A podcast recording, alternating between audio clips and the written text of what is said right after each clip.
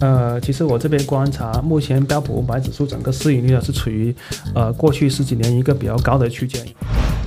是，其实 我一直都觉得就是一直涨一直涨这个神话，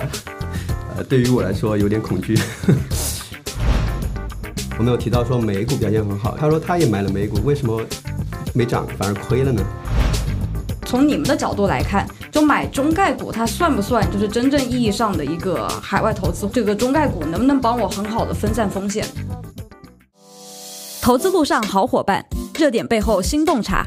欢迎收听晨星中国官方播客节目《晨星投资说》。大家好，我是本期主持人晨晨。去年底的时候，我们邀请了晨星研究部的几位分析师和我们一起复盘了2023年公募基金的整体表现。但当时有一类基金我们没有来得及聊，那就是 QD 基金。如果我们把去年所有公募基金的业绩拿出来比一比，会发现去年表现最好而且霸榜的大多名字里都有 QD 字样，他们中甚至有好几只的年度收益在百分之五六十以上。那 QD 基金到底是什么呢？简单来说，就是在目前外汇管制制度下，我们普通投资者没有办法直接去投资境外的股票和债券，但基金公司有额度和资质。它可以用它的额度去帮我们投资海外，QD 基金也是目前我们投资者想要布局海外最简单方便的渠道。去年 A 股在三千点来回震荡的时候，让一些朋友赚了大钱的纳斯达克指数，以及近期爆火的日经二二五，其实他们都是 QD 基金。我们也看到评论区有听众留言，想让我们再来盘一盘这类基金的表现，所以我们今天再次请到了我们研究团队的两位基金分析师。一位是主要负责量化和债券基金研究的高级分析师 Andy，Andy 上次也参加了我们的盘点，再次欢迎你。谢谢。另外一位是我们基金研究团队里负责偏股和混合型基金研究的高级分析师李一鸣，一鸣也是第一次参加我们播客的录制，也欢迎你。Hello，大家好。对，今天其实就想和两位一起来复盘一下过去一年 QD 的一个表现，然后顺便再聊一聊我们在中国怎么去投这一类基金。QD 基金其实，在投资方向上面和我们上次聊的基金存在比较大的一个区别，他们主要是投向境外市场的。然后 Andy 其实也负责我们这边的基金分类，呃，我这种理解对吗？对于 QD 基金和一个我们上期盘点的那些基金的一个区别。对我们现在这所谓的这个 QD 基金和投资我们本土市场的吧，或者是说不需要是申请额外汇额度的这些基金比呢，它是有一些差异的。那其实，在讲这个问题之前，我想介绍一下这个分类的一个目的吧。其实我们的分类其实主要是想把这种风险收益特征相近的产品放在一起进行一个合理的比较，同时也是方便投资者根据这个分类来挑选基金。那么 QD 基金它的特殊性在于呢，它主要投资的是境外证券市场。那我们知道，这个境外证券市场啊，跟国内就是跟内地的这个证证券市场，其实它的差异是比较大的，就是相关性上面是比较低的，所以有必要对这个 QD 基金进行一个单独的分类。对，就除了这个投资区域上的差别，因为它名字之所以叫做 QD 啊，这个其实也是一个叫合格境内投资者，它的全称是，所以其实从这个名字释义来讲，它其实是会用到一个额度的，因为我们国家其实对于普通投资者还是有一定外汇管制的。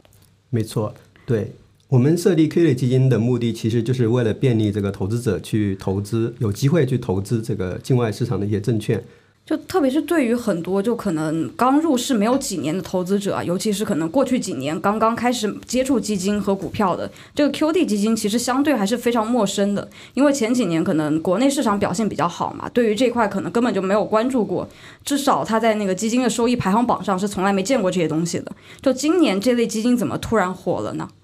呃，是这样的，QD 基金最近一年受到投资者关注的主要原因之一呢，其实是因为它的一个呃二零二零二三年业绩表现比较有吸引力。如果我们去谈偏股型呃基金的一个表现的话，其实呃在 A 股市场表现比较亮眼的二零一九至二零二一年期间的话，其实整个 A 股的偏股型基金的整体表现是明显领先领先于 QDII 偏股型的一个基金的表现的。所以呢，投资者的目光更多是关注国内的产品会比较多。然后二零二二年的话，其实呃两者的一个表现会比较接近，并没有说哪一方的业绩呢会有一个绝对领先优势。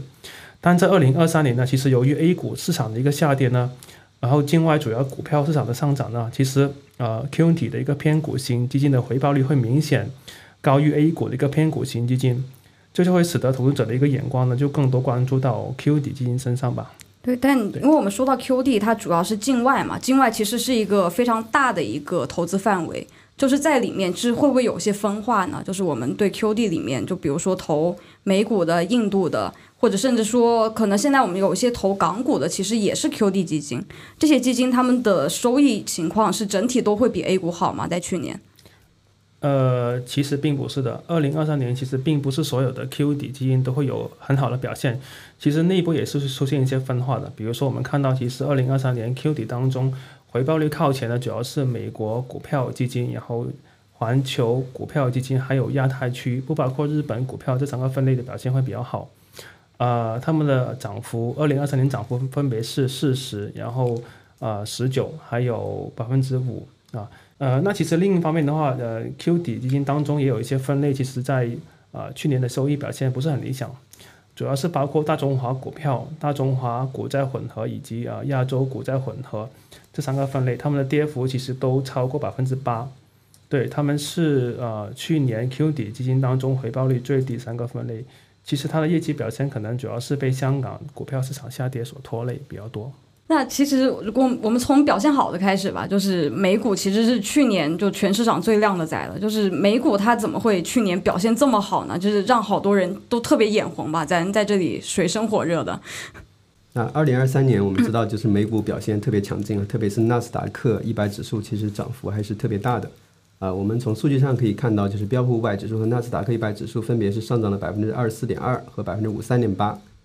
对，那美股表现这么好呢？其实我们呃可以从驱动股票上涨的这个因素来看吧。就是我们知道驱动这个股票市场的涨跌的话，其实它关键的一个影响就是一个是估值，第二个就是盈利，当然还有股息的因素。那股息相对来说是相对稳定的，然后主要影响的还是盈利这一块，然后还有估值这一块。那导致美呃就是驱动美国呃美国股市上涨的一个原因呢？我觉得主要一方面就是盈利的一个变化吧。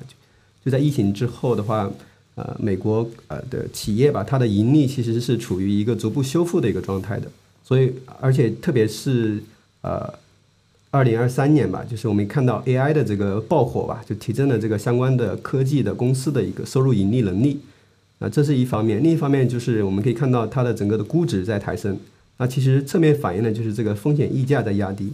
那标普五百指数和纳斯达克一百指数，它的这个估值就是它的 PE。分别从二零二二年底的这个十九点八和二十三点五，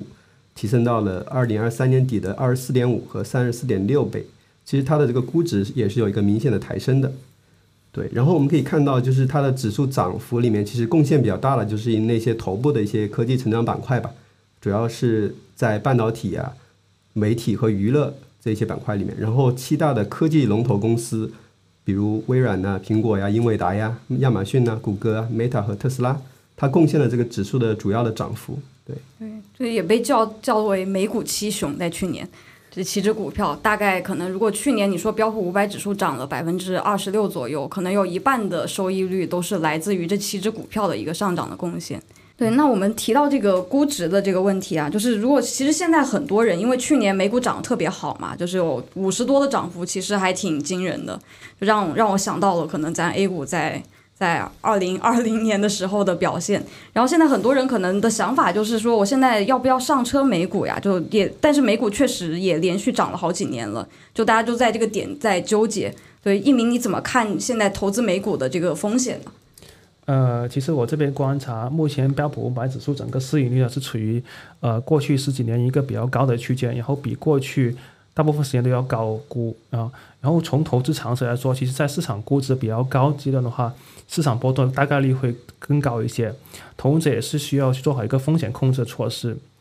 嗯，除了对估值要多留个心眼以外，我觉得其实嗯啊，投资者也需要留意一些呃和美国股票相关的一些特定的风险，比如说啊人民币对美元的汇率，然后美联储货币政策，然后地缘政治，乃至于美国大选等等这些原因的话，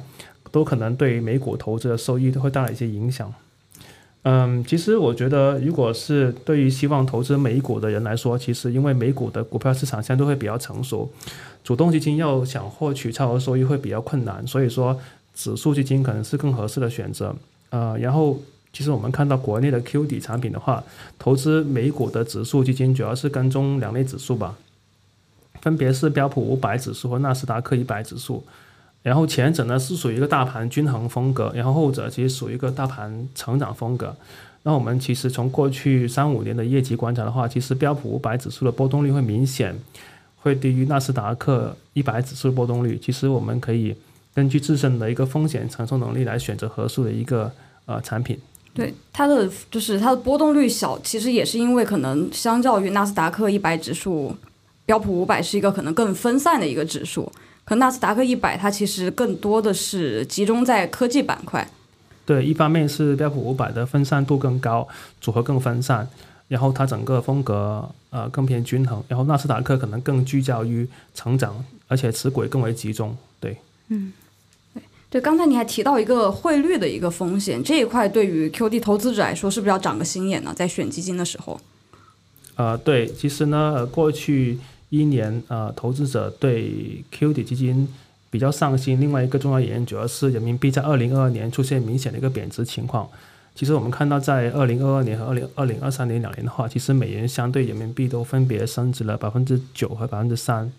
所以说，诶，是出于资产保值的需求吧，也是更更多人开始关注 QD 产品的一个机会。因为可能过去好多投资者来说，他买 QD 或者他投资境外市场，其实你一看他买的其实是中概股。就是说，这些主要是投资，比如说腾讯啊、阿里啊这些互联网公司，包括我们编导，他也就是主要是买一些中概股的一些指数基金，因为他想投资阿里嘛。那从你们的角度来看，就买中概股，它算不算就是真正意义上的一个海外投资，或者说我去做配置上，这个中概股能不能帮我很好的分散风险？那这个问题，其实我们首先是需要了解一下这个中概股吧，因为说实话，提到这个话题，我也想到一个故事，就是我一个朋友，就是我们在聊这个今年市场的涨幅的涨跌的情况的时候，我们有提到说美股表现很好，然后啊 A 股表现不咋地，然后呢这里就提到一个问题，他说他也买了美股，为什么？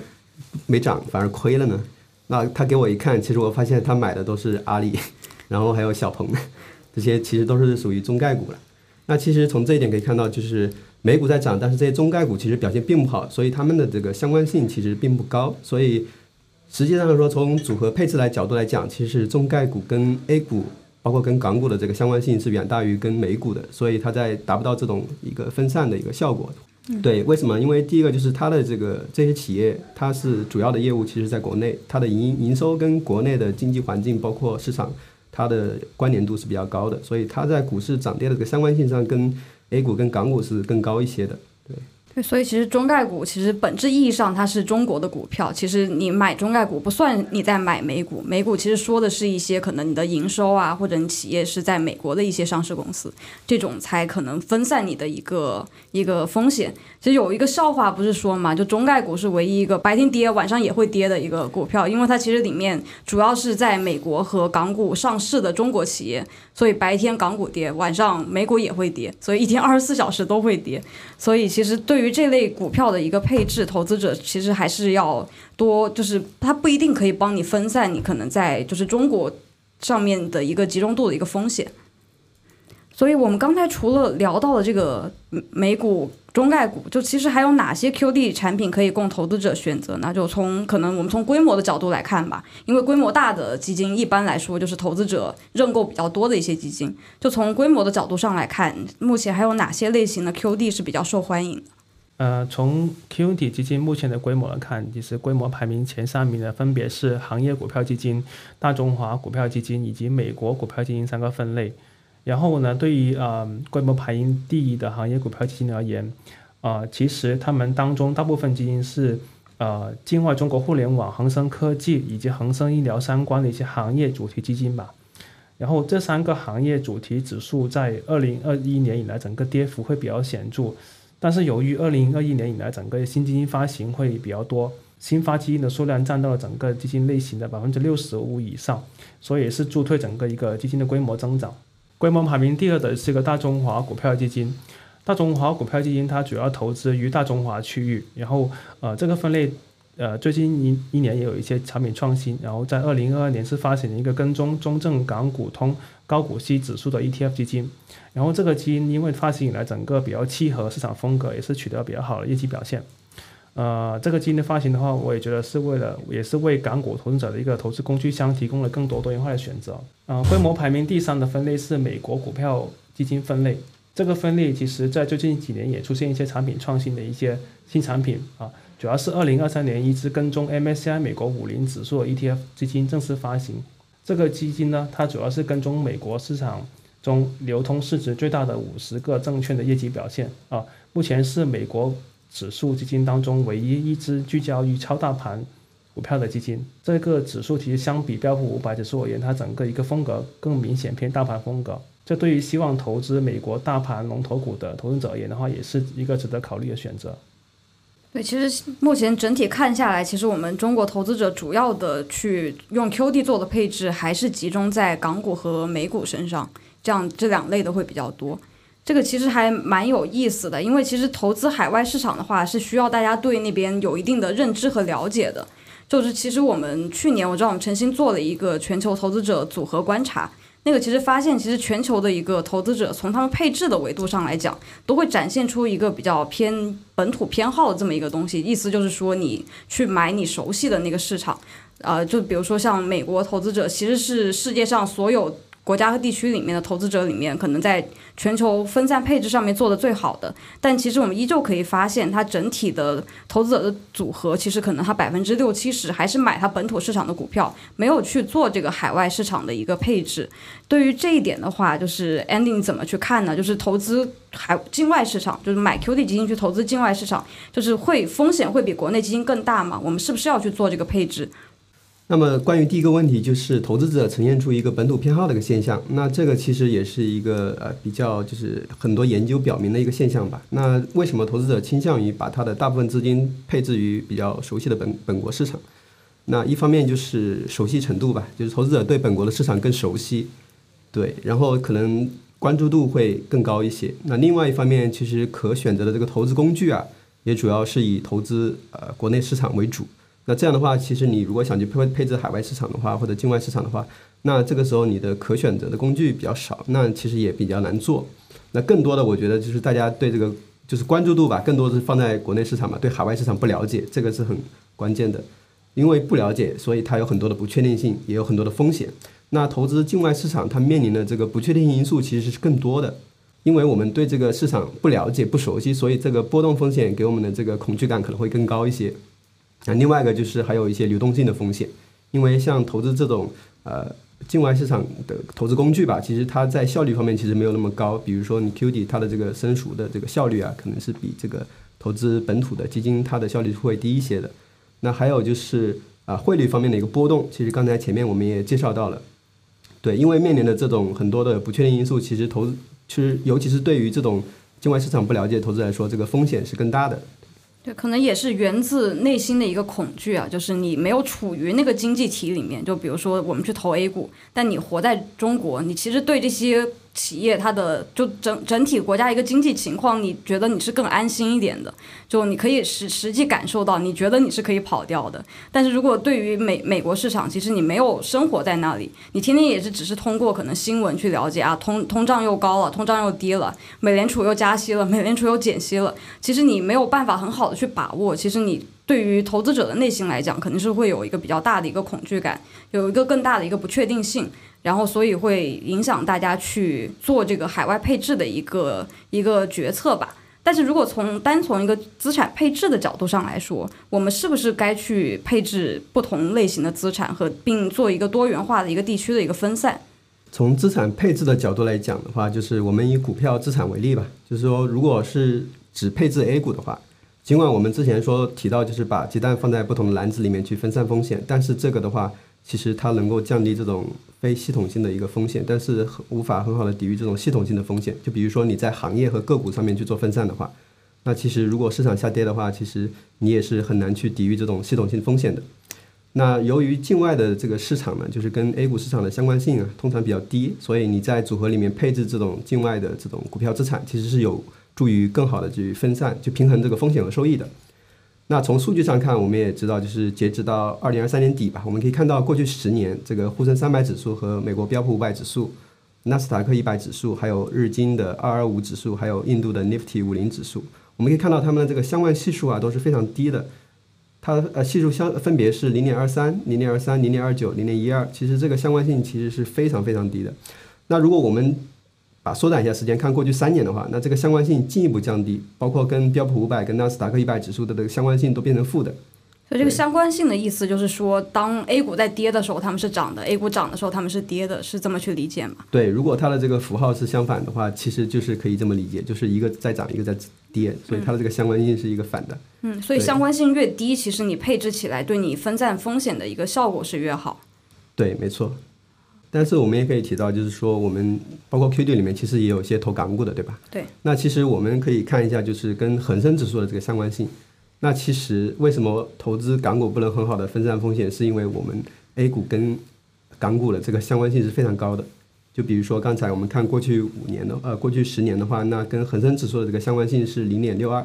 那最近几年其实这个相关性又进一步提升了，达到了这个零点七二。那这个对分散组合风险的这个效果是更弱的。但是怎么说？因为资产配置角度来讲，其实配置境外资产其实是能够有效分散这个组合风险的。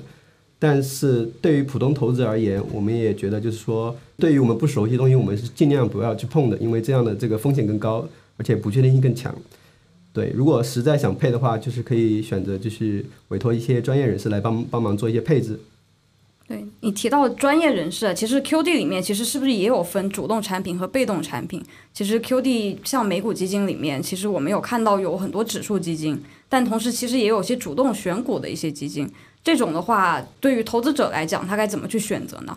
对，其实对于不熟悉的投资来讲的话，如果想配美国市场，对，呃，那如果从工具来讲的话，我觉得更建议是投用被动指数基金会更好一些，因为它更稳定。这这块其实是可以帮助我们降低一些风险的，而且能够保持跟踪这些表现比较好的一些指数。因为在美国市场来讲，我们知道这个主动基金的超额收益其实并不并不高的。就是说，美美国的基金经理，他们其实自己都很难战胜指数。对，所以我们配置指数，其第一个它费用低，对吧？第二个就是它风格稳定，而且没有这个因为基金经理变动影响。第三，第三个就是它啊，就是能够获取一个比较好的一个市场的平均收益。就有什么方法我们可以更好的去了解这个指数的构成呢？因为我们不停的提到像标普五百、纳斯达克指数，其实都是美股的指数，但它其实存在比较大的一个差异的。有投资者到时候是怎么去做这个选择？对，如果想要了解这个指数的一个呃构成的话，那其实有很几好几个途径吧。第一个就是咱们这个指数编制方其实会披露这种信息，比如说你看这种 MSCI 指数啊、标普的指数啊，其实你去官网上，他们也会披露这个指数的一个方构建方法，包括它的一个持仓，包括它的一个行业的一个暴露，对，还有它的具体的一些呃股票啊，我们可以看一看。那第二个就是我们可以通过第三方的这个数据提供商，就大家可能用的一些行情软件里面，它也会披露一些这个指数的一个持仓的一个情况。那还有一个就是更简单的方法，就是我们去看我们可选的这个投资标的里面，标的里面，比如说有一些指数基金或者 ETF，那更好的就是通过 ETF 的持仓，我们就间接的去看这个指数的一个构成，其实也是非常便利的。其实我们也说，可能 QD 基金对于普通投资者来说，去买一个指数产品，其实是一个比较相对省时省力的一个方法。但是现在就是好比说一个指数啊，大家关注度很高的纳斯达克一百指数，你你会发现有好多家基金公司都有跟踪这个指数的产品。就在这么多基金里面，我怎么去挑选？那这个问题的话，就是涉及到挑选指数基金的问题。比如说以纳斯达克一百指数为例吧，我们可以。啊，知道就是我们目前能够获取到的这个投资工具有一些，包括普通的纳斯达克一百指数基金，还有一些就是 ETF 连接基金，还有 ETF，其实主要是这三大类。那从常用的一个注意事项里面，其实包括三大点吧。第一个就是我们尽量去选择规模相对较大的一些产品，尽量去规避一些小规模基金。那因为这个小规模基金其实可能存在一些风险，就比如说流动性不足啊，包括面临这个清盘的一个风险比较高。还有一些就是其他运营费率过高的问题，因为有些是固定的一个费率，如果规模小的话，它单位这个规模承担的这个费率是费用是比较高的。那第二点，我们就是需要去看一下我们这个指数基金跟这个指数的跟踪程度好不好，就避免为了就是为了避免，比如说指数涨了很多，但是我们这个指数基金没没涨那么多的一个风险。第三点就是我们要注意看这个费率嘛，选择费率相对较低的产品。那因为如果对于这种长期持有的投资来讲的话，较低的费率是可以提高这个长期投资回报的。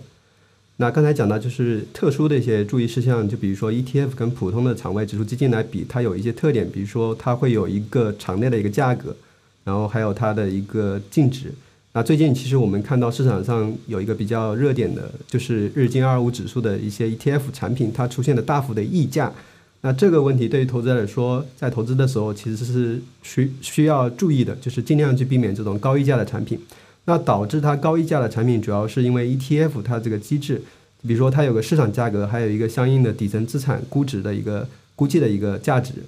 大家最近都在炒作去买呃日本的股市呃股票，那大家就是冲进去买，这个资金的呃需求比较大，就是大家都冲进去了，那这个时候它的场内价格就会推高。我们尽量不要去买这种大幅溢价的一个产品，因为它的风险很高。我们可以买一些溢价率相对较低的产品，对。对我们提到有就有看到有指数基金，还有 ETF 基金，还有 ETF 连接基金这三类。其实你刚才讲到那个溢价是属于 ETF 基金自身的，就这种三种其实都算是可能我们叫做被动投资吧，它会跟踪某某种特定指数。就是这三类基金之间存在什么差异呢？投资者怎么去选？它们的一个主要的差异就是我们刚才讲，就是 ETF 它是个场内产品，如果你想要投的话，其实是需要去开这个证券账户的。那如果买这种场外产品，其实主要你只要有这个资金账户就可以买，所以这一块就是我们的购买的方式的时候是有一个差异的。第二点就是刚才我们说到 ETF，它是有一个特殊的机制，就是可以做这种套利的。对，然后第三点就是我们这个 ETF 连接基金呢，其实它投的就是这个 ETF，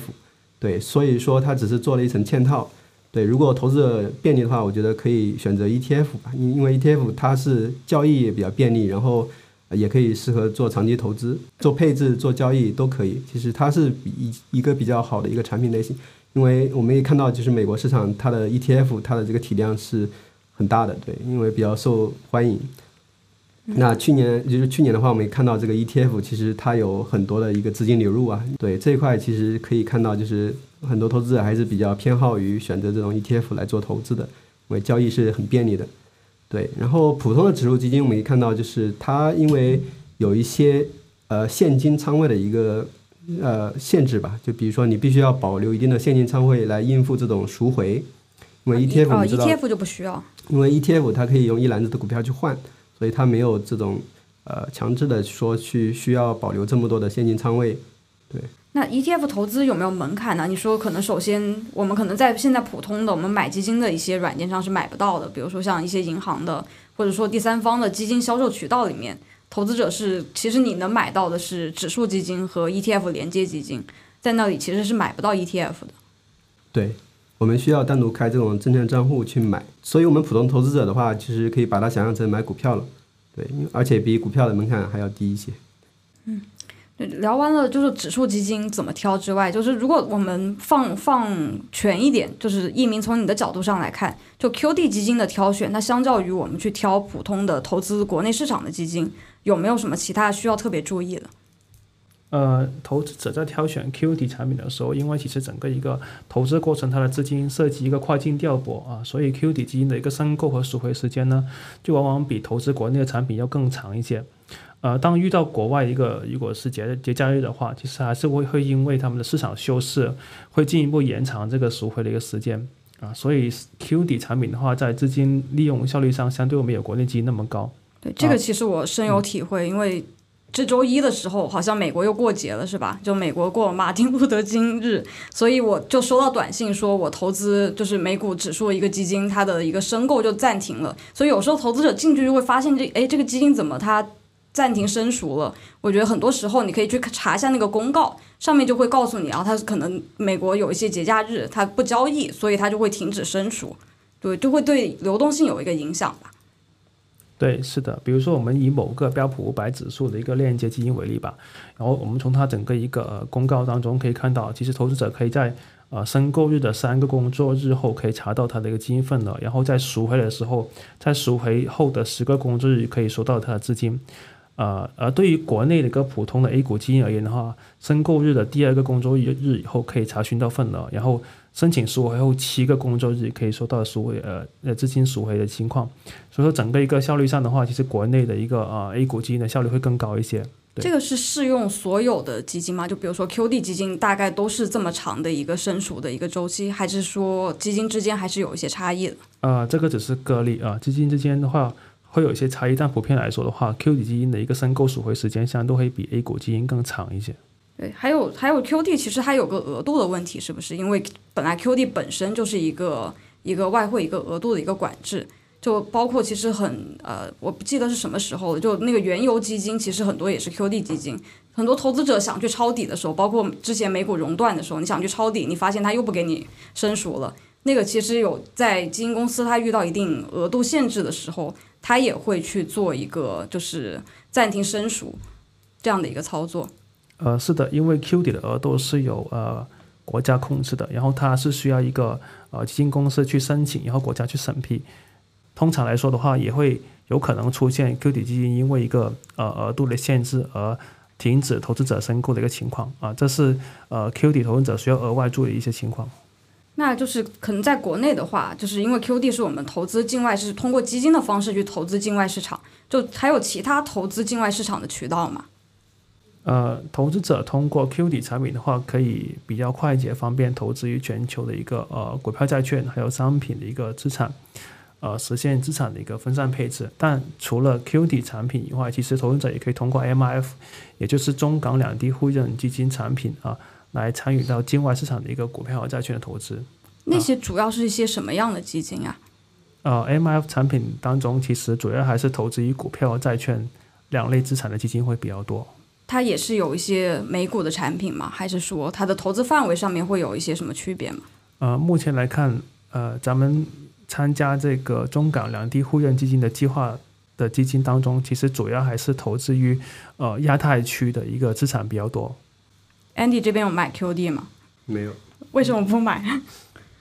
恐高，恐高是吧？就说现在就是所有的美股、印度股市都处都处在上涨的恐惧之中，因为真的已经涨了好多年了，就美股可能已经涨了十年了吧。对，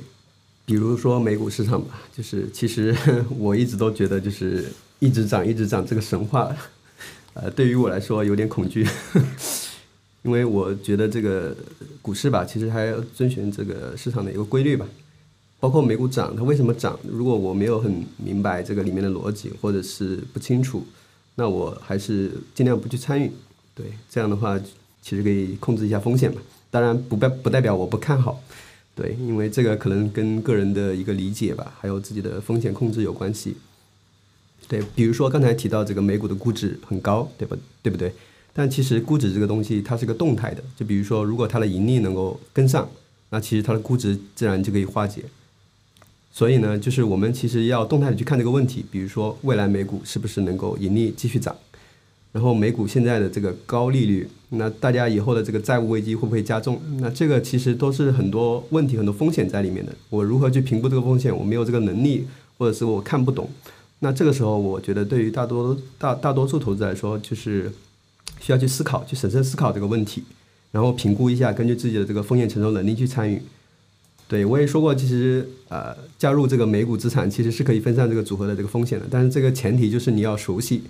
如果把我们的一个头寸就是资金暴露在一个不熟悉的资产里面，其实这种未知的恐惧其实也很也很大。对，所以 Andy 之前说过一个话嘛，就要把鸡蛋放到不同的篮子，但你不能放到你